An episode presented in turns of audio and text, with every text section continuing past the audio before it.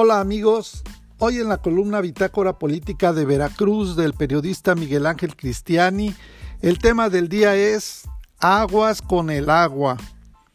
Pero antes, saludamos a nuestros oyentes en el terruño veracruzano y más allá de las fronteras. Pues resulta que se surte a los hogares del vital líquido contaminado. Desde hace un año y medio no compran químicos por la política de austeridad en el gasto, bla, bla, bla. Resulta que como parte de la política de austeridad republicana de la 4T, desde hace más de un año y medio no se han comprado los químicos para la planta potabilizadora de agua con que se surte a los habitantes de la capital del estado. Aunado a lo anterior, el agua que viene del río Huitzilapan en el estado de Puebla está altamente contaminada con fertilizantes y químicos con que son regados los cultivos del valle y que escurren a la corriente del agua con la que se abastece a los hogares de los jalapeños. Debido a lo anterior, es que han venido aumentando los padecimientos de enfermedades gastrointestinales entre la población jalapeña. Estos datos fueron confirmados luego de que se realizó en un laboratorio particular un análisis del agua potable con que se surte a los capitalinos de Veracruz.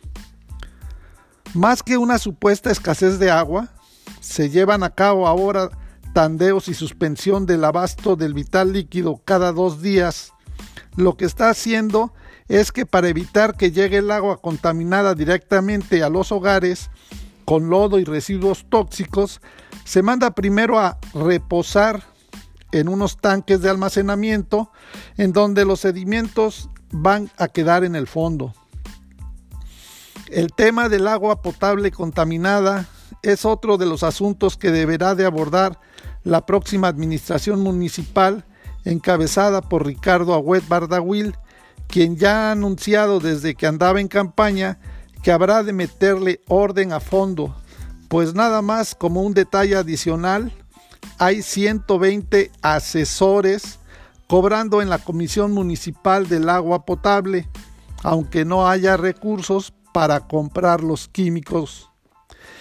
Y eso que se supone que en la administración municipal morenista, encabezada todavía por el pésimo alcalde Hipólito Rodríguez Herrero, se debió de haber em, desempeñado bajo el lema de la 4T no mentir, no robar y no engañar. Lo bueno es que ya falta poco para que se vayan.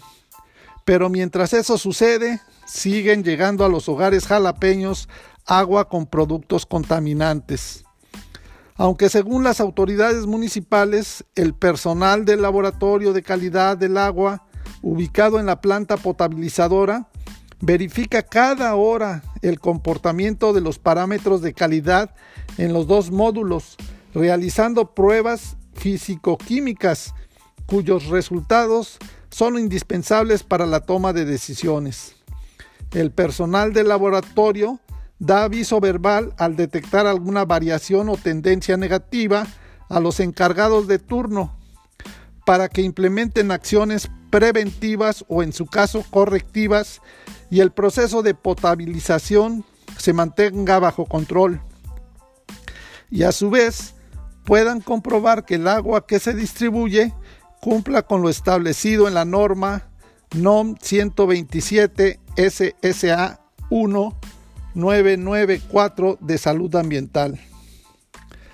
Aseguran nuestras autoridades que el proceso de potabilización utilizamos sales de aluminio.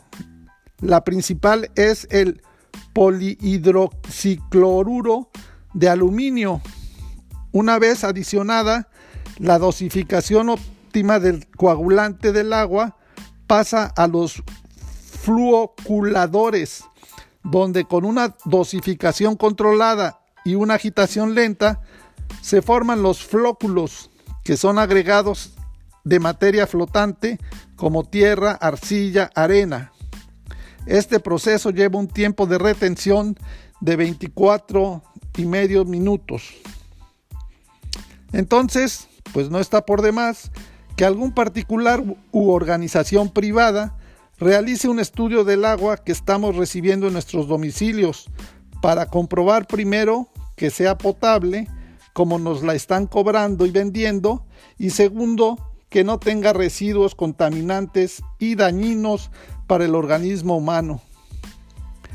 Y esas muestras pueden ser tomadas en cualquier parte de la ciudad, en donde llega el agua revuelta con un lodo café y que se va estancando en los tanques de las casas, en donde por cierto es muy recomendable que se haga el lavado de los tinacos para evitar que se acumulen esos fertilizantes y químicos nocivos. Además de que los fertilizantes que vienen en el agua desde la presa Huitzilapan no se quedan en los filtros caseros que se tienen en algunos domicilios, ya que por su alto contenido de contaminación deberían de ser sometidos a un procedimiento especial que obviamente no se hace y en consecuencia estamos utilizando y bebiendo agua contaminada. Para más información del estado de Veracruz, contáctanos en nuestras redes sociales en internet en www.bitácorapolítica.com.mx.